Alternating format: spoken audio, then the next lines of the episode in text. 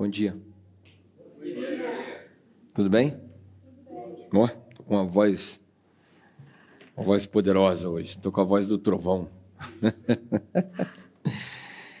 ai, ai. Bom, hoje eu tenho uma, uma missão que. Uma missão difícil. Uma missão difícil. Nós estamos em junho, é isso? Junho, né? Hoje é dia dos namorados, né? Dia dos namorados. Parabéns a todos os condenados, quer dizer, namorados. Você sabe que tem uma. É, se eu pudesse falar assim, hoje a gente podia pregar, né? O que, que a Bíblia fala sobre namoro? Nada. Amém. Vamos embora. É, pregação dos dias dos namorados. Não namore. Show? Os namorados que estão sentados falam assim: pô, você está me desanimando? É, é verdade. Permanece solteiro, melhor coisa que você faz. Isso é recomendação de Paulo, tá? Não é minha. Agora, se você resolver casar, você também não peca.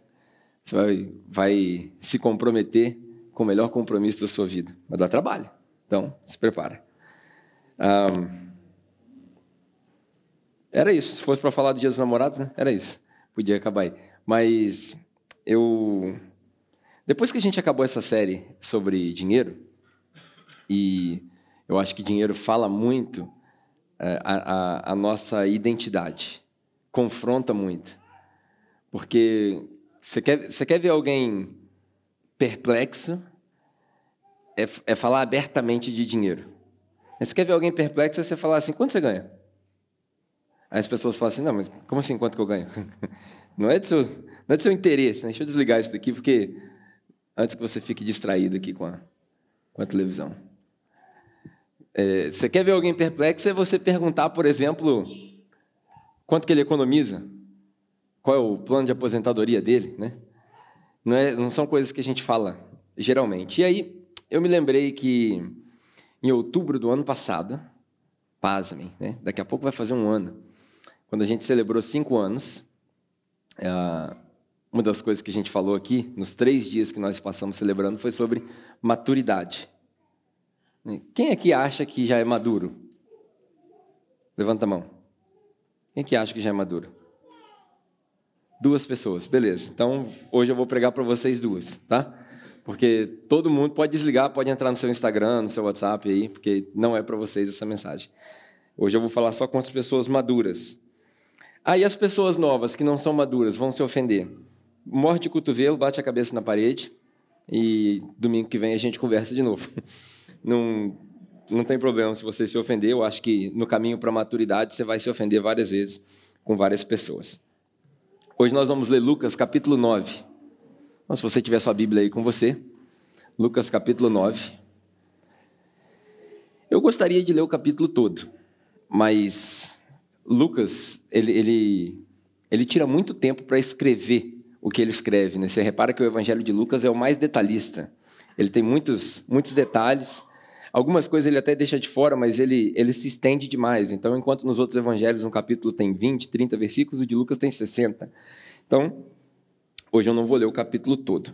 Mas Lucas capítulo 9, ah, na minha opinião, é um dos capítulos onde Jesus deixa muito claro as expectativas de quem quer seguir Jesus. É uma conversa que me parece que ele tem com as pessoas maduras. Para você entender o que está passando em Lucas capítulo 9, no primeiro, logo no primeiro versículo do capítulo 9, você vê Jesus chamando os discípulos para que eles fossem em missão. Um termo muito comum na igreja, né? Vão enviar as pessoas em missões. É, então, Jesus chama eles e fala assim: ó, eu vou enviar vocês. Vocês estão incumbidos agora de uma missão. E no final do capítulo, na verdade, capítulos são, são coisas que nós inventamos, mas no final dessa fala, ou no final desse discurso compilado, que você vai ver que passam vários dias, então não é um discurso só, Jesus chama um grupo maior, de 70 ou 72 pessoas, dependendo da sua tradução, e envia-os em missão de novo. Então, Jesus deixa clara a expectativa e ele está falando com gente que está indo para a missão, falando com gente madura. Primeira pergunta: você sabia que você foi enviado para uma missão? Sabia disso? A sua missão não é vir à igreja todo domingo, embora é, eu percebo que as pessoas mais e mais deixam de ir à igreja. Você está percebendo isso? Que as pessoas é, estão faltando à igreja? Por quê? Porque não entenderam nada. É, essa é a verdade. Meu microfone hoje também está possuído. Hoje está tudo possuído, já reparou? O, o computador está possuído. É porque eu, eu, descobri também que todos os produtos da Apple são possuídos, né? Porque literalmente foi a maçã que eles comeram lá para cair no pecado, né? Não, não foi maçã. não foi maçã. Ai, ai. Enfim, só para ver se vocês estavam aqui comigo ligados. Mas, enfim. É, eu tenho tanta coisa para falar hoje que hoje eu vou me distrair várias vezes, tenho certeza. Mas me parece que em Lucas capítulo 9, Jesus tá, ele tira um tempo para deixar todo mundo bem a par das expectativas. Você vai me seguir? Então presta atenção no que eu vou te falar. E aí, algumas coisas para a gente notar antes da gente começar a explorar a passagem. Me parece que Jesus, na vasta maioria dos discursos dele, na vasta maioria do tempo que ele passa com os discípulos, ele passa mais tempo e gasta mais energia tentando convencer as pessoas a não o seguir do que tentando convencer as pessoas a o seguir. Já reparou isso? Jesus passa mais tempo colocando obstáculo do que sendo convidativo com as pessoas. Algumas pessoas, numa interpretação mais literal, poderiam dizer até que Jesus é meio grosso quando ele fala com algumas pessoas, principalmente os religiosos. No cenário de hoje, dois mil anos depois, os religiosos seríamos nós. Nós que insistimos em ir ao culto no domingo. Nós que fazemos a nossa devocional em casa. Nós que chamamos o Senhor pelo nome que entendemos que é o nome dele. Nós somos os religiosos. É conosco que Jesus pega pesado nas expectativas. Ele passa mais tempo tentando convencer as pessoas a não o seguir do que a o seguir. Você sabe que hoje eu venho reparando um negócio que há dois mil anos já acontecia. E talvez eu seja meio lerdo e por isso eu só reparei isso agora, depois de quase 20 anos de ministério. Mas eu estou reparando que as pessoas entram para a igreja, e aí eu quero que você entenda bem, estou sendo bem claro. Entrar para a igreja no contexto de hoje, da nossa, da nossa realidade, porque muita gente fala assim: eu não estou te convidando para entrar para uma igreja, estou te convidando para um relacionamento. Balela. A gente está convidando as pessoas para vir para a igreja. Porque o relacionamento dela com Jesus é dela com Jesus. Você entende isso? É na casa dela. Então, o que a gente está fazendo aqui, meu irmão, eu quero que você participe da igreja, que você tenha comunhão com os irmãos, que você venha aos cultos, porque no culto tem uma palavra, que você vai se alinhar, tem alguém que se preparou. É isso. Realidade. Então, eu reparo que as pessoas, elas saem da igreja pela mesma razão que elas entraram. É por isso que a igreja fica trocando crente de lugar, vai uma para outra, e as pessoas saem pela mesma razão. Sabe qual é essa razão? Preferência. As pessoas hoje, elas colocam preferência na frente do propósito. Presta atenção, as pessoas falam assim: ah, eu vou lá naquela igreja porque eu gostei. Eu vou lá naquela igreja porque ela fala mais com a minha linguagem. Essa semana eh, a gente teve um episódio que não vale aqui citar nomes, mas é bem recorrente isso na capela. Ah, pessoas que passam aqui um tempo e aí depois fala assim, cara, não era o que eu imaginava. Me decepcionei com a capela. Como se a gente não avisasse as pessoas que elas vão se decepcionar. Né? Aqui a gente tem um ditado: se você quiser ter vida longa na capela, você não pode se ofender facilmente não deve andar constantemente desconfiado. Porque as pessoas vão te ofender. No caminho para a maturidade, a gente vai passar por isso. E aí, é, mais uma vez, é bem comum, vocês devem ter percebido já, se você já está aqui há um bom tempo, tem gente que estava aqui e não está mais. Aí essa pessoa saiu e falou assim: ah, eu vou agora congregar nessa outra igreja. Nada contra, para mim, igreja não tem placa, glória a Deus, aleluia. Show. Mas eu entendo que seria bom se a pessoa tivesse um propósito para tomar essa decisão e não uma preferência.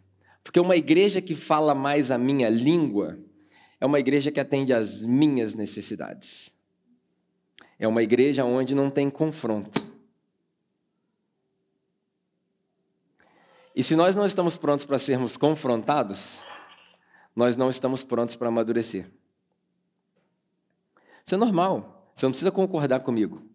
Eu até encorajo que as pessoas saiam da igreja. Até encorajo que as pessoas saiam da capela.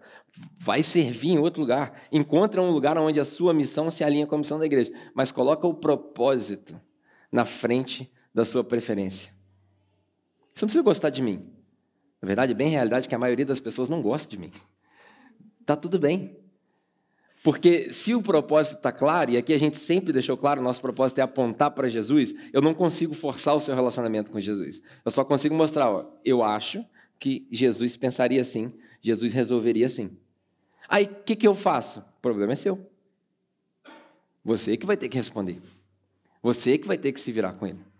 Porque a nossa missão é apontar para Jesus, não é sermos Jesus, porque a gente não vai conseguir. Porque a gente vai errar, a gente vai pecar. E nesse processo, seria bom que as pessoas reconhecessem o grupo que se chama de capela como bons discípulos de Jesus. Sabe aquela frase que Jesus falaria para nós, servo bom e fiel? Seria muito melhor se as pessoas reconhecessem isso aqui, em vida. Aquele cara lá é cristão mesmo. Aquela galera lá, eles pensam, eles pensam, eles tentam encontrar o pensamento de Jesus. Hoje, eh, hoje não, ontem, ontem mesmo eu estava é, eh, analisando algumas postagens, né? Hoje a gente vive em mídia social, postagens de pessoas. E aí uma pessoa falou, uma das pessoas que muita gente respeita aí pelo Brasil afora, a gente não precisa falar nome também, falou que se não for o que está escrito aqui na Bíblia, a gente vai ter problema. Eu falei, rapaz, se for o que está escrito aí na Bíblia, nós vamos ter problema. Pensei, porque nós não estamos preparados para isso aqui. Nós não estamos preparados. Se for para seguir o que está escrito aqui à risca. Hoje, a gente vai ler um texto que está escrito aqui. E eu tenho certeza que você não está preparado. Porque eu não estou preparado. Então por que, que você vai pregar isso, Pedro? Porque eu acho que se Jesus, se Jesus, se, tá, se, eu, eu tenho certeza que esse não era o caso. Eu acho que Jesus não falava palavrão. Eu acho que Jesus dificilmente se irava. Ele era muito diferente do Pedro. Mas se Jesus fosse carioca, como Pedro, falasse palavrão, né, e, e, por aí vai, ele provavelmente, provavelmente, ele chegaria numa multidão de gente fraca, como a maioria das igrejas é, como a maioria dos cristãos é. Ele botaria o dedo na cara de cada um e ele ia dar uma de capitão nascimento. Vocês não estão preparados para me seguir, não. Os religiosos, os cristãos, os crentes. Estou falando que Jesus ia sair escandalizando todo mundo. Mas eu acho que Jesus ia escandalizar muito cristão com o discurso dele. É porque a gente lê as coisas na Bíblia e a gente, como a gente não vivia dois mil anos atrás, a gente não sabe o que significa raça de víboras ou porcos. A gente não sabe. A gente não sabe o que significa quando Jesus chamou Pedro de Satanás. A gente brinca com essas coisas, porque a gente não conhece contexto. Mal lê português, imagina entender grego. E, e, ainda assim, entendendo o grego, ter que interpretar que o grego foi escrito depois por alguém que estava reportando o que Jesus falou, porque ele mesmo não falava grego, falava uma língua que nem se fala mais. É bem mais complicado do que a gente imagina ser literal. Mas hoje a gente vai ler um texto que fala aos maduros sobre essas expectativas. E aí você deve estar aí já aberto contigo, Lucas capítulo 9, é o que nós vamos ler. Nós não vamos ler tudo, mas eu quero te dar uma ideia do que, que se passa em Lucas capítulo 9, até chegarmos no texto que a gente vai ler, que é do versículo 57 até o versículo 62, no finalzinho do capítulo. Mas algumas coisas que acontecem em Lucas capítulo 9, não necessariamente nessa ordem cronológica, mas coisas que acontecem que você conhece a história. Se você já participa de igreja há seis meses, você conhece essa história. Primeiro, em Lucas capítulo 9 está reportado aqui a, a, a, multiplicação ou a divisão dos pães, chame como você quiser, eu acho que isso é só uma questão de, de semântica, mas quando Jesus alimenta 5 mil pessoas com alguns pães e alguns peixes. Todo mundo aqui conhece essa história? O milagre? Show? Isso aí acontece na presença das pessoas que Jesus vai falar. Essas 5 mil pessoas, quando a gente chegar no versículo 57, quando Jesus estiver falando da multidão, muito provavelmente não eram 5 mil mais, mas grande parte daquela multidão estava na frente de Jesus ali junto com os discípulos. Ou seja, esses caras viram, esses caras viram no meio do deserto, não tinha nada para ninguém comprar nada, nem pão, nem peixe, nem nada, e eles viram Jesus realizando aquele milagre, todo mundo sendo alimentado e sobrando. Eles viram os discípulos carregando 12 cestos, essa é a conta, 12 cestos de pão que sobrou daquilo que não tinha. Esses são os crentes que estão ali, eles viram, testemunhas oculares. Aqui acontece também no meio de algumas pessoas, a gente não sabe se eram só os discípulos ou se tinham algumas pessoas, na, no que está reportado, me parece que era uma reunião mais fechada dos discípulos, quando Jesus orando chega para os discípulos e fala: Quem que o povo lá fora está falando que eu sou? Como se Jesus, assim, Jesus curioso. Né? Não, não estamos orando aqui. Ô, ô Mateus, chega aí, deixa eu fazer uma pergunta. O que você está ouvindo lá do povo lá fora? Ah, o povo lá está falando que isso é a ressurreição do Elias. E o outro é o, é o João Batista. E aí Pedro fala Tu és o Cristo, o Filho do Deus vivo. E aí, se você ler a mesma parte em Mateus, essa é a parte famosa, né? Mateus capítulo 16, se eu não me engano, quando Jesus fala: É sobre essa verdade que eu vou construir a minha igreja. Sobre a ideia de que eu sou o Filho de Deus, o Messias, o enviado, o ungido, o escolhido para cumprir a missão. Quando todo mundo entender que eu sou o Filho de Deus, eu sou a porta para a vida eterna, como a gente cantou aqui, eu sou o caminho, a verdade e a vida. Quando todo mundo entender isso, isso aqui é minha missão, é isso aí que é a igreja. Quando um grupo de pessoas se reunir fisicamente em torno dessa realidade para falar: Deus, nós louvamos o seu nome porque entendemos que Jesus é o caminho, a verdade e a vida. Está entendendo? Essa é a razão do louvor. A gente não se reúne para louvar, para cantar música bonita. A gente se reúne para louvar, para agradecer a Deus e para entregar graças. Isso é que a gente chama de Thanksgiving, de dar graças. Nós damos graças a Deus porque nós entendemos quem é Jesus. Essa é a razão do louvor. Se alguém te perguntar assim, por que, que a gente louva? Porque nós damos graças a Deus por entender quem é Jesus. E esse entendimento não é mérito nosso, é o que a gente chama de graça. É uma revelação. É por isso que Jesus fala para Pedro: Bem-aventurado és tu, Pedro, porque não foi o homem que te ensinou, mas Deus que te revelou. Então nós recebemos uma revelação. Então, meu irmão, ajoelho no chão, Pai, muito obrigado, muito obrigado mesmo, porque o Senhor me revelou. Alguma coisa aconteceu no seu coração aí em cima, ou sei lá onde é que o senhor está, alguma coisa aconteceu aí que o Senhor escolheu me revelar. Então eu sou grato. Isso acontece aqui também, essa discussão.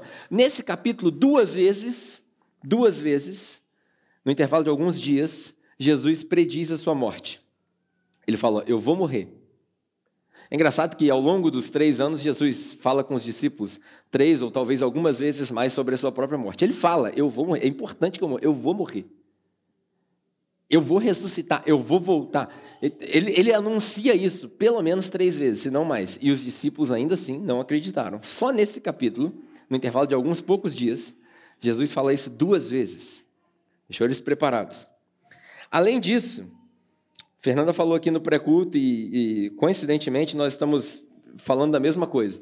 Uma das coisas mais fortes que Jesus fala nesse capítulo, Lucas capítulo 9 quem quiser vir após mim, deve pegar a sua cruz diariamente. Quem quiser vir após mim deve carregar a sua cruz diariamente. Na mensagem passada eu falei sobre o que, que, o que, que significava a mensagem de Jesus. Quem não amar a mim mais do que seu pai, sua mãe, seu irmão, sua irmã, seus filhos, filhos, até sua própria vida não é digno de me seguir. Falei aqui sobre o significado da cruz, a crucificação aperfeiçoada pelos romanos, que tinha gente que morria com picha em cima, cozido por dentro, tinha gente que morria afogado, crucificado. Diz a história, diz a lenda que Pedro pediu para ser crucificado de cabeça para baixo, porque ele dizia que ele não era digno de ser crucificado da mesma maneira que o seu Senhor. Enfim, todo mundo aqui eu acho que já entende o terror da crucificação. Nesse capítulo, Jesus fala: quem quiser vir após mim deve carregar a sua cruz diariamente. Eu, particularmente, eu não consigo entender como é que as pessoas é, transformaram a mensagem do Evangelho num, sei lá, um pirulito de morango. Delícia. Não, não faz sentido, a mensagem do Evangelho é azeda. Tanto que quando um, um, paralelo que não tem a ver com a mensagem do Evangelho, mas quando João tem uma visão do céu, ele, ele vê algumas coisas e aí é, ele Deus manda ele engolir né, o pergaminho, eu, eu gosto de fazer essa analogia que não tem contexto direto nenhum, mas a mensagem ela, ela é azeda quando entra, mas depois ela faz bem. Essa é a realidade de João engolindo aquele pergaminho. Deve carregar sua cruz diariamente. Aquele que quiser ganhar sua vida deve perdê-la. E quem perder sua vida vai ganhá-la. É um trocadilho de palavras onde Jesus mostra que a nossa vida, a semelhança do que eu falei semana passada, e curioso que quanto mais o tempo passa, mais eu percebo que a mensagem do evangelho ela vai ela vai descendo o nível, ela não vai subindo o nível, ela vai descendo o nível. A gente vai se tornando mais fraco. E aí eu percebo que quanto mais maduro a gente fica, mais igual o Paulo você fica. Quando você fala, Deus, eu não tenho mais nada, estou fraco. Aí Deus começa a falar, é na sua fraqueza que meu poder se aperfeiçoa. É muito difícil você ser forte e cristão ao mesmo tempo. Tudo vai dar certo. Difícil. Eu espero que dê. Eu, eu, eu como ser humano, eu espero que dê certo para todos nós. Eu espero que a gente fique bem. Eu não quero que ninguém fique doente. Eu espero que todo mundo fique rico mesmo. Eu espero que todo mundo ganhe bastante dinheiro. Eu espero que todo mundo seja próspero. Eu espero isso. Mas a minha esperança e a esperança eterna são duas coisas bem diferentes. E ai daquele que se basear na esperança do Pedro, que vai se decepcionar. Nesse capítulo, mais uma coisa surpreendente. Acontece um, um evento que dividiu a realidade dos discípulos quando Jesus passa pela transfiguração. Jesus está no alto de uma montanha e aí eles veem Elias e Moisés. Eu não sei como que eles discerniram que era Elias e Moisés, porque naquela época não tinha foto, não tinha Facebook, não tinha Instagram, ninguém sabia se eram os caras mesmo. Mas tá lá Elias e Moisés. E aí Pedro, se tem um cara abusado é o tal do Pedro. Tá lá a transfiguração, a glória veio, veio uma nuvem aterrorizante, os caras se escondem dentro da nuvem, de dentro da nuvem sai uma voz, esse é o meu filho, escuta o que ele fala. Aí Pedro chega para Jesus nesse momento que era para ser aterrorizante, vendo duas figuras que eles julgam ser Elias e Moisés, que resume a lei e os profetas, Jesus transfigurado num corpo de glória antes de ressuscitar, que coisa louca que aconteceu, literalmente uma transfiguração, chega Pedro e fala assim, ainda bem que nós estamos aqui, hein? Ainda bem que nós estamos aqui. que seria de você, Jesus, se nós não estivéssemos aqui? Que agora, ó, nós é que vamos construir uma tenda aí para você, para Moisés, para Elias, para cada um. Eu fico imaginando Deus lá de cima e falo assim: o que, que você está fazendo aí, filho? Mete o pé. Estou numa conversa particular aqui com os três. Estou num, num, num assunto que não te pertence. Aí Pedro aparece, ainda bem que nós estamos aqui. Enfim, esse é o capítulo 9. No meio disso tudo, chegamos no versículo 57 que é o que a gente vai explorar hoje. Lucas capítulo 9, versículo 57. Acho que eu não preciso ler, você tem a sua Bíblia aí na sua frente, mas o texto o texto é mais ou menos assim. Chega alguém para Jesus e fala assim: "Jesus, eu vou te seguir para onde você for, por onde você for. Por onde for, quero ser seu pai." Aí Jesus fala para ele assim: "Não. Claro que não, cara vai me seguir nada. Você fica quieto aí. Não quero que você me siga. Jesus literalmente nega alguém que quer segui-lo. Jesus, eu vou aonde você for, porque Jesus conhecia o ego do cara. Eu vou aonde você for. Aí Jesus fala: não, não, não. As raposas têm as suas tocas, por aí vai, mas eu, eu não tenho nem onde deitar a cabeça, cara. Acho que Jesus olhou dentro do olho do cara, ele leu o cara e falou assim: você tem moral para me seguir, não? Porque as coisas que estão por vir, a gente vai falar mais sobre isso daqui já já. Aí depois, Jesus parece que tem uma, uma pequena multidão em volta, Jesus. Agora não sei se Jesus fala no plural ou no singular, não sei se ele aponta o dedo para um, mas eu acho que Jesus fala o seguinte: vocês aí, ó. Vocês, vem me seguir então. Aí cada um dá uma desculpa. Cada um dá uma desculpa, você está familiarizado já com essa história. Quando a gente lê nos outros evangelhos, um fala que comprou um terreno, outro fala que a mulher que casou, e aí não pode seguir mais, enfim, você está familiarizado com essa história. E aí os caras falam: não, não, não, não, agora não dá, deixa eu enterrar meu pai. É que é um negócio que a gente lê também e não entende. Vamos falar sobre isso. Deixa eu enterrar meu pai primeiro e depois eu vou. Aí Jesus fala: não, cara, deixa que os mortos enterrem os seus mortos. Você prega o evangelho. Eu fico imaginando, se fosse no nosso contexto, que não é, você vai entender quando a gente falar sobre o que significa enterrar os mortos, mas eu, eu fico imaginando se a gente extrapolasse isso num funeral, na hora que o cara está chegando para ver o funeral do pai, fala assim: não, você não, você não entra, não, vem cá, que eu tenho uma missão para você. Não, mas, mas peraí, deixa eu falar. Aquele lance de fechar o caixão, é, é, a gente chama de virar página, né? The closure, senão eu vou ficar com aquilo na mente. Não, não, não, você não. Você foi chamado para outra missão. Vai entrar, não. Como assim, Jesus? Vou entrar sim, tchau. E aí, foi embora. E aí Jesus, no final ele diz, é, todo aquele que põe a mão no e olha para trás, não é? Uh. A tradução mais, a tradução mais fiel ao texto é todo aquele que põe a mão no arado e olha para trás, não cabe no reino de Deus. Não cabe, não encaixa, não faz parte do reino de Deus. É sobre essas três circunstâncias que eu quero falar: sobre expectativa, sobre seguir Jesus, sobre discipulado. Logo no primeiro versículo, no versículo 57, quando alguém se voluntaria para seguir Jesus, a gente encontra um grupo de pessoas. Todos nós estamos em um desses grupos. Se não, glória a Deus. Mas todos nós nos encontramos em algum desses grupos, em alguma fase da nossa vida.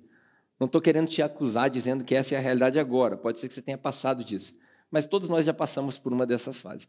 O primeiro grupo é o grupo dos fracos. Os voluntários fracos.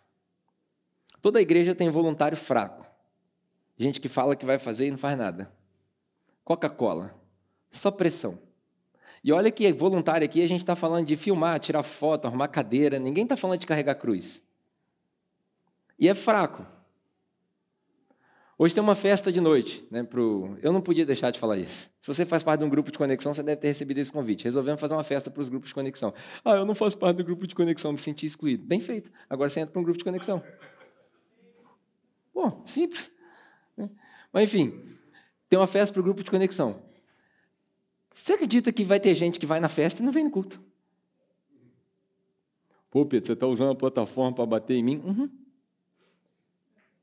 Você não aprende? A gente já falou particularmente várias vezes. Pô, cara, você, é, é sério mesmo? Eu não consigo entender. Porque tem gente que acha que é mais importante né, participar. Gente, eu, eu gosto de festa? De festa junina não, mas eu vou, é legal. Show. Eu não gosto de festa junina, mas eu vou. Vou lá participar, legal, vou participar com os irmãos. Mas se você falar para mim que tem um aniversário e um culto, você sabe onde eu vou? Eu vou para o culto. Porque eu me entendo igual aquele cara lá no, no, no, enterro do pai. Não, você não, você prega o evangelho. É a minha missão. Eu entendi para que, que eu fui chamado. Eu acho que se Jesus pudesse falar como a gente. Se Jesus pudesse, não, se ele falasse como a gente fala, descarado, assim, sem cuidado com as palavras, porque a gente ofende as pessoas desnecessariamente, eu vivo isso todo dia. Se Jesus falasse assim, ele viraria e falaria assim: cara, não estou chamando fraco, não. Não estou chamando gente mole, não. Não preciso de você, não. Eu consigo fazer o que eu tenho que fazer sozinho. Na verdade, só eu posso fazer o que eu vim fazer. É um privilégio para você entrar na minha missão. Eu não estou te pedindo, por favor, para você entrar na minha missão, não. Eu estou te dando uma honra, um privilégio. Essa é a realidade do chamado de Jesus. Esses voluntários, eles, eles se voluntariam porque eles, eles estão, como é que fala? Eles estão animados. Já viu? Tem, tem muito lugar que a gente faz culto de recrutamento de voluntário. Não, nós vamos fazer um evento aqui para os voluntários. DNA, o DNA é para isso. Nossa. A, a, nossa proposta do Evangelho é tão fraca. Eu, eu sou um pregador tão ruim. Tem seis anos que eu estou tentando comunicar o Evangelho, eu não consegui comunicar ele ainda para vocês. Porque a gente tem que fazer um evento com comidinha para as pessoas poderem vir entender o que é servir na igreja. É nojento isso. Nojento. Porque a gente não, a gente não entende. Se a gente, se a gente entendesse o que a gente está lendo, eu falo assim, meu irmão, você está louco que eu vou deixar a igreja que eu participo, que eu sou corpo, que eu sou um braço, gastar o dinheiro que a gente põe para fazer missão, para comprar pãozinho, para agradar voluntário? Ah, tu tá de sacanagem, né, Pedro? Pior que eu tô. Porque nós somos assim. Tinha que ter gente me repreendendo. Engraçado que tem vários pastores aí montando nas costas das pessoas, andando de carro importado, ninguém repreende os caras. Ao contrário, o pessoal baba ovo. Tinha que ter gente me repreendendo, falando assim, não, peraí, cara, que isso? Você tá, pera, peraí, você precisa convocar um evento bonito para poder voluntário para a igreja? Ah, não. Sai, pode sair, sai de cena. Para de pregar, você é fraco. Tinha que ter gente falando isso para mim. Para de pregar, mano. Você não conseguiu. Até hoje você não conseguiu o resultado do evangelho. Sai, vai embora. Arruma outro. Tem que implorar as pessoas para poder participar de um grupo de conexão, que na verdade é o retrato da igreja, porque isso aqui, eu já falei várias vezes, isso aqui não é a igreja. Isso aqui é uma reunião, que é legal, é bom, é onde eu, por exemplo, eu fluo, eu gosto, eu gosto de pensar que eu, eu gosto de pensar que eu tenho dom de comunicar, mas já percebi que não é verdade.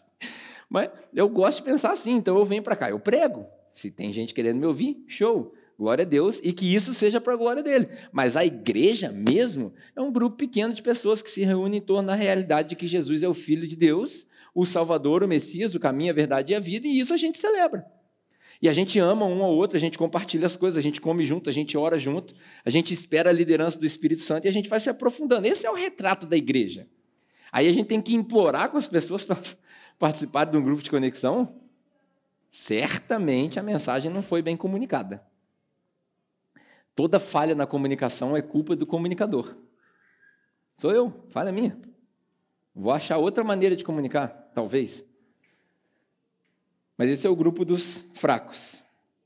Quando o cara fala, eu vou te seguir por onde você for, ele não tinha a menor ideia de que Jesus estava caminhando para a cruz. Sabe aquela música que a gente canta aqui? Eu olho para a cruz, para a cruz eu vou do seu sofrer participar. Isso é uma mentira. Quem que olha para a cruz e fala assim, ó, estou indo voluntariamente em direção à cruz? Quem que faz isso? Ninguém, só Jesus. E aí a gente tem a audácia de cantar uma música dessa, e aí a gente vai embora, e está tudo normal. Segunda-feira, mesma rotina, mesma besteira, BBB na Globo, e vamos que vamos.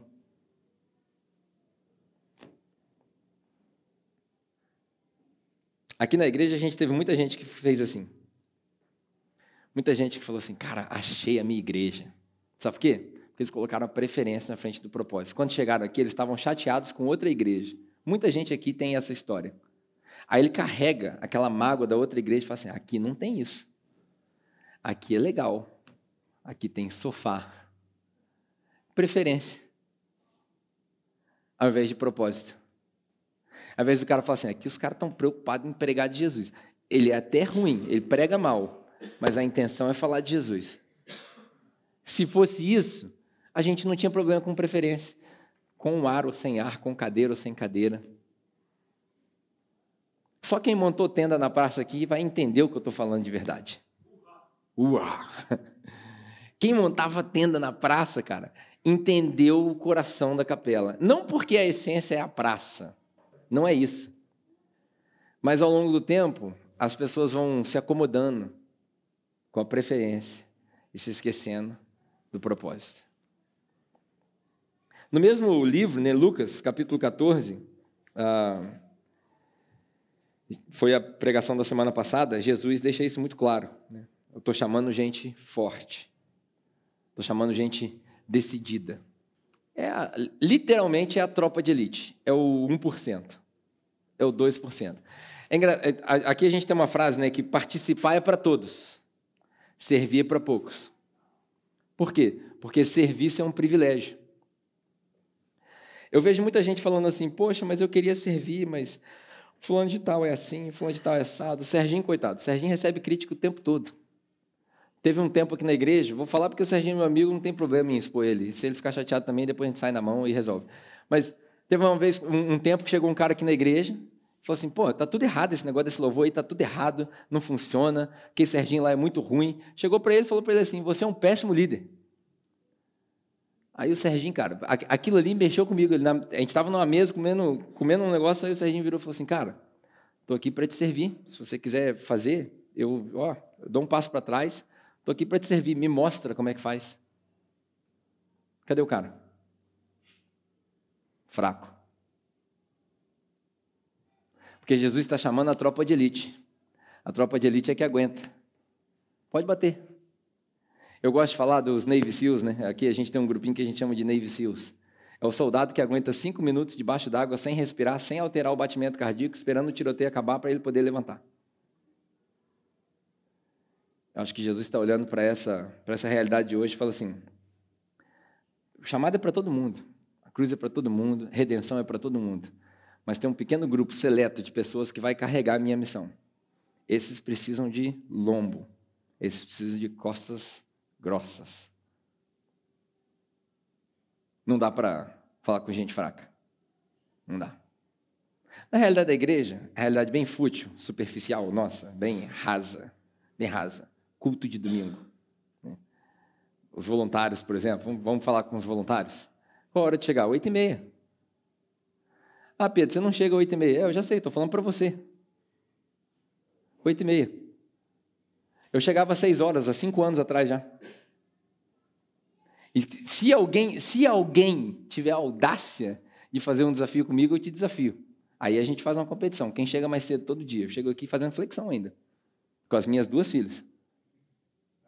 E a minha esposa. Está falando isso para se gabar? Não. Eu sei para que, que eu fui chamado. Você sabe? Sabe? Você, tem, você, contou, você, você contabilizou o custo disso? Nossa, é muito difícil ir para a igreja domingo de manhã. Verdade. Muito difícil. Muito difícil. Segundo grupo. Lembra que eu estou falando isso daqui? Muita gente vai falar assim, ah, está falando isso daí porque ele está frustrado. Não, não, não, estou bem, estou tranquilo. Estou falando o que o texto está falando. Porque Jesus falou para o cara, não quero que você me segue. Aí depois ele chamou alguns e eles apresentaram as desculpas. Segundo grupo, na minha opinião, é o grupo dos que têm a mente dividida. A mente dividida. Hoje, a nossa mente ela é disputada por várias coisas é mídia social, é atenção, é televisão, é Netflix, é tempo com a família. Nossa mente é disputada. O irmão de Jesus, Tiago, escreveu uma carta para as igrejas, uma das cartas mais práticas que a gente tem no Novo Testamento, e ele fala a respeito do homem que tem a mente dividida. Tiago, capítulo 1, versículo 8. O homem que tem a mente dividida, ele é instável em todos os seus caminhos. Você conhece alguém instável? Alguém que não consegue decidir nada? É alguém que duas opções é muito para ele. Cara, você pode ir para a esquerda ou para a direita. Uh, não sei. Onde que eu vou? Esquerda ou direita? Esquerda ou direita? Onde, aonde você iria? Você vai para onde? Esquerda ou direita? Ah, eu vou para a direita, então eu vou para a direita. Mas aí meu amigo vai para a esquerda, ah, então eu vou para a esquerda. E agora? Para onde que eu vou? Duas opções já é demais. É o cara com a mente dividida. Ele é instável ganhei um dinheiro a mais, o que, que eu faço? Eu economizo, eu gasto, eu compro, o que eu faço? Ai meu Deus, e agora? Nada, nada pode fugir do controle. Eu, eu, eu, eu tenho partes de mim que são assim. Eu, por exemplo, sou um cara viciado em rotina. Se foge da minha rotina, eu entro em parafuso. Eu entro em parafuso. Aí eu fico, e agora que eu faço? Que eu faço? Que eu faço? Que eu faço? Aí eu preciso me isolar. Ninguém fala comigo. Ninguém me toca. Para poder voltar para o centro. Sou eu, meu defeito. Um dos, né? Eu tenho pouquíssimos defeitos, na verdade.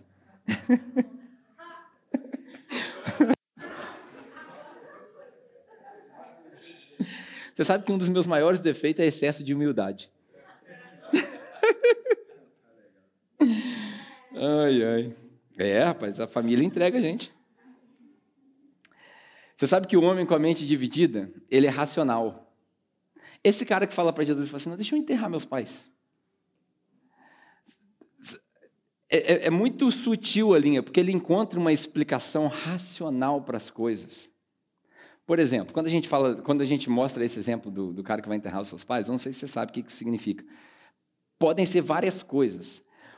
O, o período de luto de um judeu poderia durar até um ano. Então, talvez esse cara que estava recebendo esse convite de Jesus tinha perdido seu pai recentemente, e talvez ele possa estar dizendo o seguinte: Daqui a um ano eu vou. Daqui a um ano eu vou. Agora não. Daqui a um ano eu vou. Quando eu acabar todas as obrigações do luto do meu pai. Porque ele precisava estar ali. Isso era uma tradição judaica. Ou, pode ser pior, porque Jesus, ele nos encoraja a lembrar do único mandamento com promessa que é. Qual que é o único mandamento com promessa nos dez mandamentos? Honrar o pai e a mãe e os seus dias serão longos na terra. Você sabe o que significa honrar o pai e a mãe? Alguém sabe? Não, não é só respeitar. Respeitar, é, você tem que respeitar seus pais, ponto final, porque são seus pais. Seus pais, acabou, ponto final. Mas não é isso que o texto quer dizer. Honrar o pai e a mãe, vou, vou te dar uma dica. Lembra quando fala que todo aquele que trabalha no evangelho é digno de dupla honra? Em 2 Coríntios? Paulo está falando de dinheiro. Honrar pai e mãe é servir de INSS para o seu pai e para sua mãe. Porque naquela época não tinha é, é, previdência social. Então, as pessoas tinham muitos filhos, mais uma dica. Salmos, capítulo 1, se eu não me engano, fala: Bem-aventurado é um homem que tem vários filhos, porque a sua aljava está cheia. Porque quando ele tem alguma discussão nos, nos, nos portões da cidade, seus filhos estão lá para defendê-lo. O que, que isso significa? Eles tinham vários filhos para que as possibilidades deles terem terra, conquistar terra, fossem maiores, para que eles pudessem ser mantidos no fim da sua vida. Hoje é a mesma coisa. Quantos pais né, que ficam idosos e nós cuidamos dos nossos pais? A nossa sociedade acostumou a enfiar os caras no asilo. Isso não é cristão. Cristão é cuidar dos seus pais, é honrar os seus pais. Ah, mas eu não tenho tempo. Eu sei que na nossa sociedade, muitas das vezes a gente é corrido e tal, e aí a gente é forçado a fazer isso. Então, você procura o melhor que tiver e todos os dias você vai lá fazer uma visita. Vai lá até eles dormirem. Por quê? Durante 20 anos eles fizeram isso com vocês. Eu sei que é difícil. Eu não precisei passar por isso ainda. Eu vi as minhas avós passarem por isso. Todas elas sendo cuidadas dentro de casa. Durante 10, 15 anos. Minha mãe que cuidava. É pesado, dói. Mas é o único mandamento com promessa: honrar o seu pai e a sua mãe. Jesus encorajou isso. Então é muito provável que esse jovem, entendendo que o único mandamento com promessa era cuidar dos pais, ele fala para Jesus o seguinte: então, não posso ir não, por quê? Porque meus pais não morreram ainda. Então é o seguinte: quando eles morrerem, que eu não sei quanto tempo vai demorar, aí eu vou te seguir. Mais lá na frente, Jesus fala: se você não me amar mais do que pai, mãe, filho, filha. Mais uma vez, o chamado de Jesus é para poucos. É para o cara que está disposto a falar assim: é, eu tenho uma obrigação social a cumprir. Eu tenho uma obrigação com a minha família a cumprir. Mas eu tenho uma obrigação maior a ser cumprida com o meu Senhor. Então eu vou carregar a missão. Estou dizendo que é fácil? Não. Mas se Jesus te chamou agora, adivinha, o tempo é agora. Eu tenho uma história interessantíssima de uma senhora, mais uma vez, não cabe citar nomes, né, para evitar escândalos com a família, mas na minha conversão recente, eu tive o privilégio de sentar aos pés de uma senhora já de idade naquela época, vários jovens, e os jovens geralmente não sabem perguntar, mas eu sempre fui curioso. Então eu sempre entendi que era uma oportunidade de ser mentoreado. E aí, naquele dia ali sentado na, na sala da casa dela, devia ter uns oito ou nove jovens, eu perguntei para ela assim: qual é a coisa de que você mais se arrepende na sua história de cristã? Eu era recém-convertido, eu queria saber, né? A mulher tinha 40 anos de conversão, servia de todas as maneiras, todo dia você via aquela mulher na igreja. Eu falei, pô, essa mulher é uma santa. E eu falei para ela, qual, do que você mais se arrepende? Ela virou para mim e falou assim: Eu me arrependo de não ter ouvido o meu Senhor quando eu era nova. Eu falei, como assim? Você está na igreja todo dia e tal? Ela falou: A razão pela qual eu me cobro tanto e eu sirvo todos os dias é porque eu sei que eu disse não para ele lá atrás. Ela carregou esse peso. Carregou esse peso. Até o túmulo. Porque ela sabia que ela tinha dito não para Jesus quando Jesus chamou. A história que ela conta é que Jesus chamou ela para ser missionária e tal, aquele contexto né, dos batistas. Mas aprendi muito naquele dia. Eu aprendi que com Jesus não tem aquele lance do vamos fazer meia-meio. A minha esposa tem muito disso, né? Às vezes a gente está resolvendo alguma coisa em casa, eu falo assim, amor, vamos comprar isso daqui, custa mil. Ela fala assim, não, vamos comprar isso daqui, custa cem. Aí a gente fica no mil e cem, mil e cem, mil e cem. Aí ela vira e fala assim, não, então vamos fazer o seguinte, meia-meio, vamos comprar um de quatrocentos. Sei que a matemática dela não, não bate muito, né? De, porque ela sempre quer puxar para o lado dela. Vamos comprar um de 400. É, aí, em inglês tem uma expressão que a gente fala meet me in the middle. Né? Vamos chegar no meio. Todo, com Jesus não tem meet me in the middle. Com Jesus não tem assim, vamos fazer pela metade. Com Jesus ou é 8 ou é 80. Quer me seguir? Abandona tudo. Tudo não, não quero me seguir. Então fica para trás. Chamada é para todo mundo. A redenção é para todo mundo. Eu não estou falando aqui de salvação. Eu tô no último ponto que a gente vai chegar. Não estou falando aqui de salvação. Estou falando do privilégio de servir. É, a gente estava lá. A gente não, porque eu não fui, né? Mas o pessoal foi arrumar o lance da festa lá do que vai fazer para o grupo de conexão. Né? E aí o, alguém falou assim, não foi o Adriano, né? Ah, a gente estava lá e tal, papai, a gente estava conversando ali na mesa. Ah, não foi muita gente, não. Você sabe que na maioria dos trabalhos que a gente vai fazer, quando tem muita gente, atrapalha. Atrapalha. Porque fica um monte de gente à toa. Eu sempre fiquei à toa nas obras. Meu trabalho era filmar, eu ficava filmando os outros. Falar para a galera e tal. Por quê? Atrapalha. A, Fern... é, a Fernanda assumiu o meu lugar. Fernanda assumiu o meu lugar. Você acha que eu não sei? Ela estava fazendo filmezinho lá. Claro que eu sei. Ah, na câmera todo mundo acredita em tudo. Com Jesus não tem, minda, Miro, não tem, me encontra na metade. Né? Jesus nos escolheu para uma missão nobre, portanto nós devemos nos portar dessa maneira. Você sabe que eu, no início da minha conversão eu, eu me vestia de uma certa maneira e tal, e eu ia para a igreja de boné, e aí eu não entendia, eu causava problema com um monte de gente, aí o pessoal falava sobre reverência. Naquela época eu não entendia, até hoje eu acho que é meio exagerado e tal, mas você reparou que um soldado nunca vai ver um comandante de qualquer jeito? Nunca vai. Ele está sempre com a farda em dia. Se for convidado para ir na Casa Branca, por exemplo, ver o presidente dos Estados Unidos, você não entra lá de qualquer jeito. Você precisa de terno. Se você for convidado, por exemplo, nos Estados Unidos, eles têm uma tradição, né? No dia da inauguração do, do mandato de cada presidente, eles têm um encontro e eles têm uma oração. Eu sigo alguns pastores que foram privilegiados para serem convidados para isso, para fazerem essa oração. Você sabe o que, que eles mandam no convite? Compre um terno. É, venha de terno. Aí eu lembro daquela passagem que a gente já falou aqui, acho que há duas semanas atrás. O rei fez uma festa, mandou chamar todo mundo, entrou dentro da festa, o cara não estava com as vestimentas apropriadas. Jesus nos chamou para uma missão agora. A gente deve se comportar de tal maneira. A gente deve se portar de tal maneira. O que é se portar de tal maneira? É o seu testemunho. A sua, a sua vida de santidade. Todos nós temos alguma coisa para trabalhar. Todos nós. O testemunho que você dá não converte ninguém, mas atrapalha um monte de gente a se converter. Pensa nisso. Por último, último grupo. A gente tem os fracos, os voluntários fracos. A gente tem os de mente dividida e a gente tem os distraídos. Jesus usa o arado como um exemplo. Todo mundo aqui sabe o que é um arado? Sabe? Põe os bois lá na frente, ou o cavalo, a maquininha que ela vai revirando o solo, né? entra uma foice aqui, joga para o lado de lá, entra uma foice aqui, joga para o lado de cá. Aí ele vai criando aquele buraquinho que é para quê? Para poder jogar semente. Né? Hoje em dia, os arados eles são mais avançados ainda. Antigamente era na mão, mas aí foram evoluindo, e aí, ao mesmo tempo que ele tira aqui, o outro joga semente aqui, e assim vai. E aí Jesus está falando o seguinte: lá na frente, vamos usar no contexto de hoje, né? Você está segurando as rédeas do cavalo ou do boi. E aí, imagina que você está aqui, você botou o celular aqui, está assistindo o Netflix enquanto você está fazendo a sua, plantação. Show? Assistindo aquele seriado que você gosta no Netflix.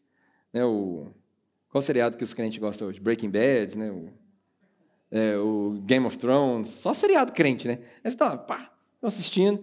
Aí, de repente, o arado vai fazendo assim, ó. Qual que é o problema de você se distrair, de você olhar para trás. Todo aquele que põe a mão no arado e olha para trás não cabe no reino. Qual que é o problema? O problema é que, primeiro, você não vai aproveitar bem o seu terreno. Porque você vai fazer linhas tortas, então seu terreno não vai ser bem aproveitado. Segundo, que você corre o risco de matar a semente que acabou de ser plantada. Porque o seu arado pode ir para a última trincheira que você cavou. Esse é o risco. Eles entendiam. Para nós hoje é uma linguagem muito estranha.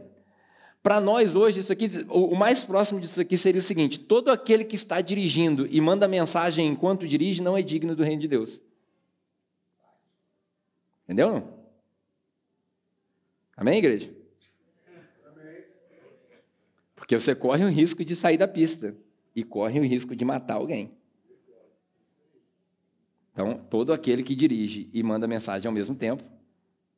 Posso fazer o apelo? São os distraídos. A distração, ela pode te custar várias coisas. A distração pode te custar o seu ministério. Quantos pastores nós estamos vendo recentemente que perderam o seu ministério? Salvação, eu acredito que a gente não perde, mas a gente perde ministério. Você está conseguindo entender o que eu estou falando?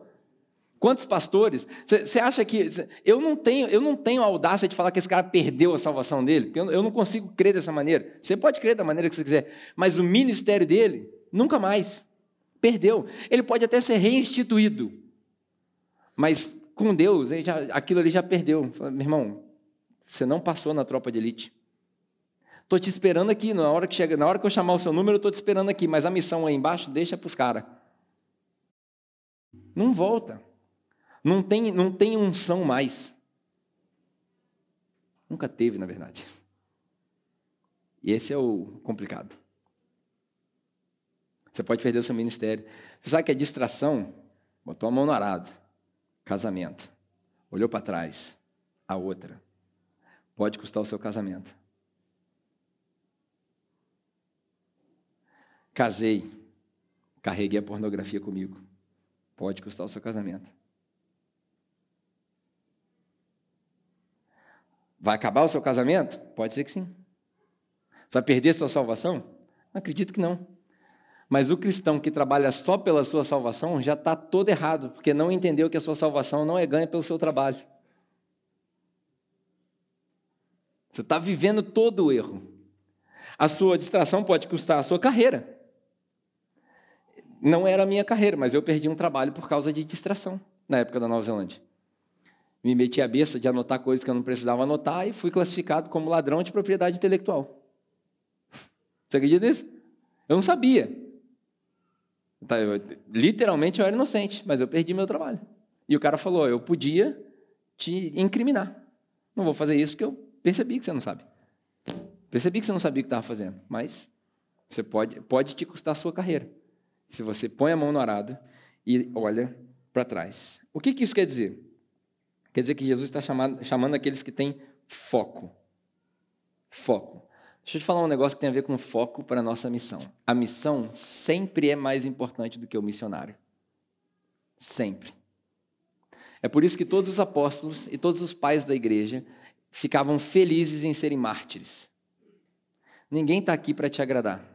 Ninguém está aqui para fazer carinho em você se a gente se propôs a fazer música e precisa de música, e você toca e não tem música, e você está vendo que não tem, ninguém vai ficar te implorando.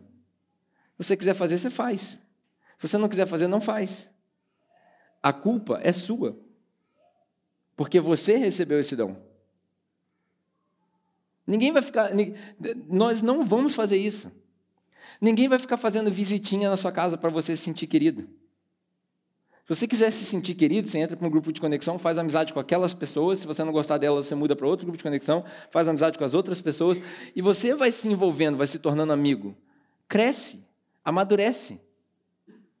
A igreja que depende de, um, de uma função terceirizada de um pastor para poder te visitar, para você se sentir especial, é uma igreja de criança. A gente faz isso com o Ministério de Crianças, que a gente faz conexão kids aqui, que chama todo mundo, que a gente faz bolo. Criança que precisa de atenção, assim. Adulto, não. Maduros, não. Já falei aqui várias vezes, eu prefiro muito mais que isso aqui seja uma escola de discípulos do que uma reunião de crente. Nós estamos querendo enviar o povo para o mundo para fazer discípulos. Para isso, precisa ser preparados. Jesus falou: Eu estou os enviando como ovelhas em meio aos lobos. Jesus não aliviou para ninguém. Eu, pelo menos, não pretendo aliviar.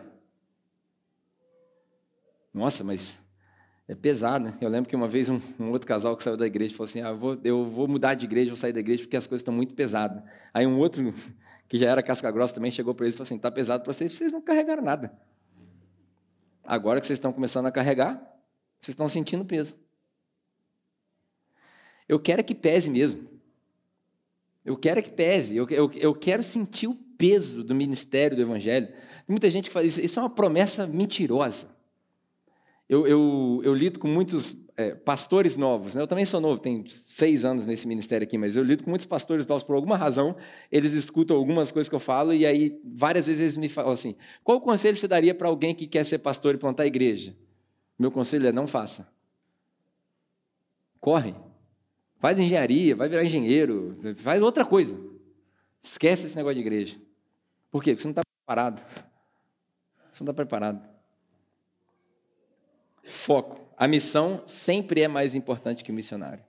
É aquele ditado, né? O nome na frente da camisa sempre vai ser mais importante do que o nome atrás da camisa. Nossa, Pedro, mas está pegando muito pesado.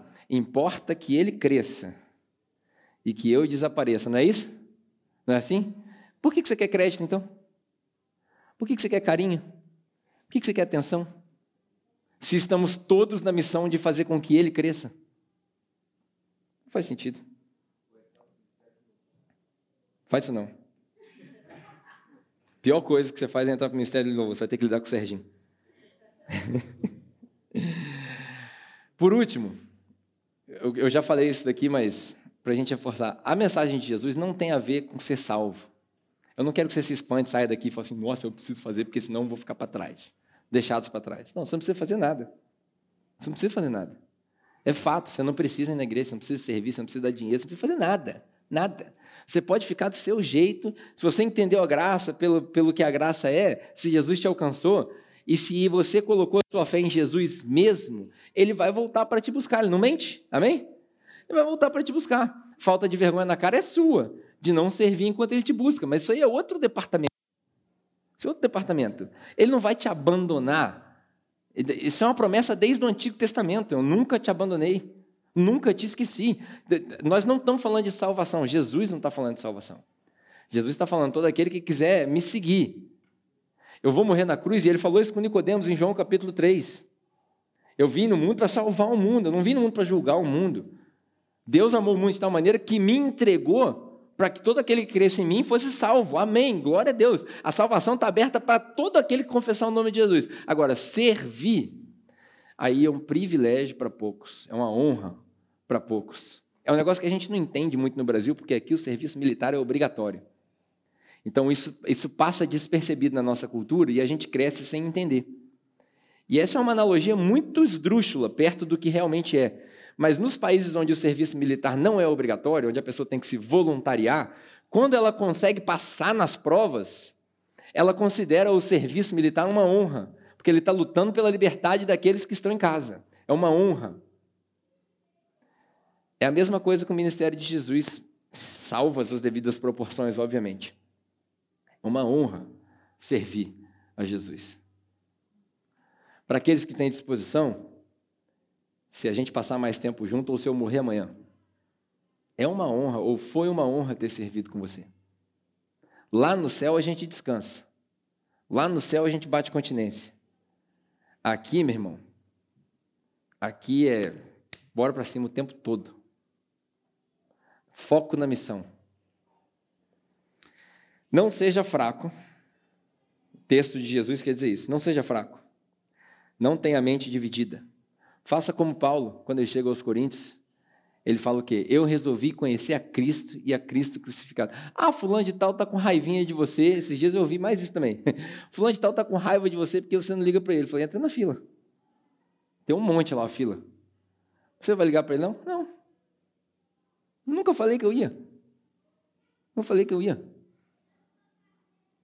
Você não precisa ser igual eu. Eu não estou querendo criar um monte de ignorantes. Não precisa ser igual eu. Mas você precisa entender que o meu foco está lá, ó. Tá, é, é, outra dimensão. Ah, mas o evangelho é relacional e tal, papai. Eu sei. Esse aí é o problema que eu vou tratar. Eu e eu. Foco na missão. Eu resolvi conhecer a Cristo e a Cristo crucificado e nada mais. Se quiser falar de Jesus, cara, estou com uma dúvida, eu não sei o que fazer, eu preciso entender o que Jesus faria, me chama. Agora, estou com raivinha de você porque você não vem no meu aniversário, já pode anotar que eu não vou nos próximos, que é para ver se amadurece. Eu não sou estrela, cara. Eu não sou presidente, não sou ninguém importante. Tomara que você esqueça meu nome. Não seja fraco, não tenha a mente dividida. E por último, não fique de fora. Não fique de fora. Coloca a mão no arado, não olha para trás. Tem um texto muito bonito em Filipenses, capítulo 3, para a gente terminar. Agora não me lembro qual versículo que é, mas você vai lembrar na hora que eu falar. Filipenses, capítulo 3, quando Paulo está falando para a igreja. Filipenses, na verdade, é uma carta linda.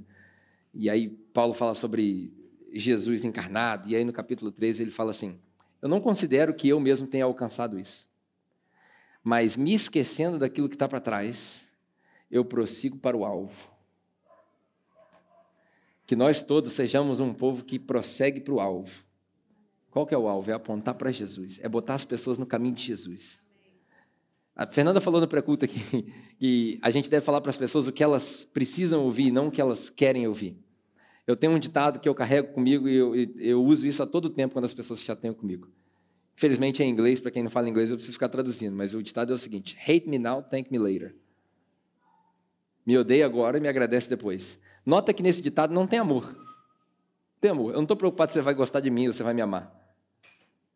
Mas se eu souber e se eu tiver autoridade, se tiver ao meu alcance para falar alguma coisa que está errado ou que eu vejo que está errado, porque eu também posso estar errado, que eu vejo que está errado e que eu possa corrigir, que eu possa oferecer, porque eu nunca vou te oferecer uma solução se eu não posso agir, que eu possa oferecer, eu vou chegar e vou falar, ó, isso aqui está errado.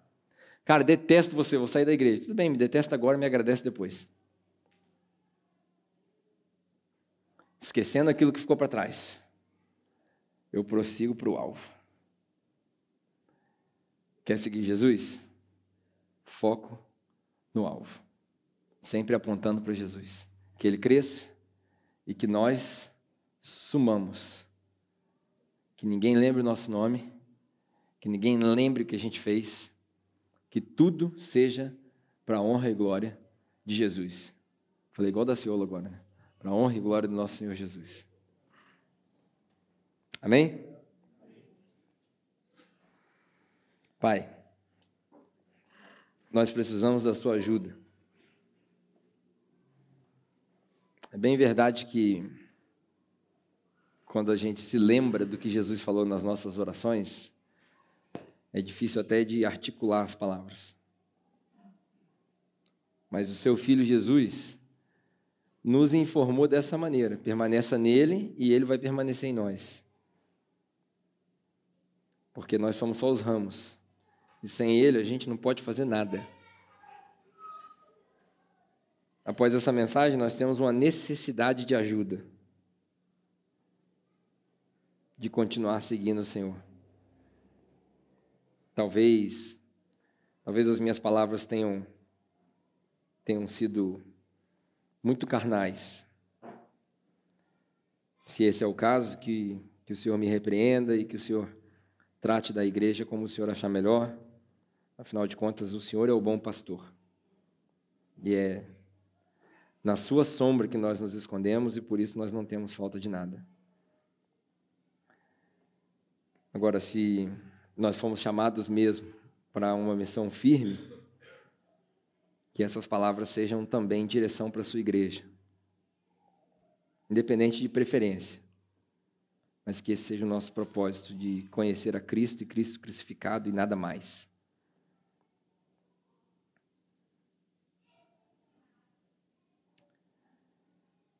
Se ainda há misericórdia no seu coração, que o Senhor nos perdoe dos nossos pecados, nos dê uma nova chance de continuar tentando seguir o seu Filho Jesus no ministério. Que cada um de nós aqui possa ser transformado num, num novo criador de discípulos. Que nós tenhamos essa disciplina de compartilhar do Evangelho diariamente com cada um daqueles que nos rodeiam. Que não seja um exercício religioso, só uma liturgia de participar da igreja, mas que seja uma decisão de vida. Pai, que nós possamos ter um, um bom domingo, tempo para digerir essa palavra, que nos nossos grupos pequenos, nossos grupos de conexão, nós possamos discutir essa palavra e nos aprofundarmos ainda mais que nós consigamos colocar tudo isso em prática, para não sermos fracos e nem divididos, mas sermos qualificados para participarmos do seu reino e da sua missão, para aqueles que desejam, obviamente. Que nós consigamos desenvolver mais amor por Cristo e pela sua missão, e menos pelos nossos bens materiais e aquilo que nos dê. Obrigado, Pai. Obrigado por esse domingo. Obrigado pela celebração que teremos à noite. Que seja um bom tempo de comunhão, que a gente possa se divertir também nesse tempo. E que nós possamos seguir essa semana decididos e determinados a avançar para o alvo. Em nome de Jesus. Amém.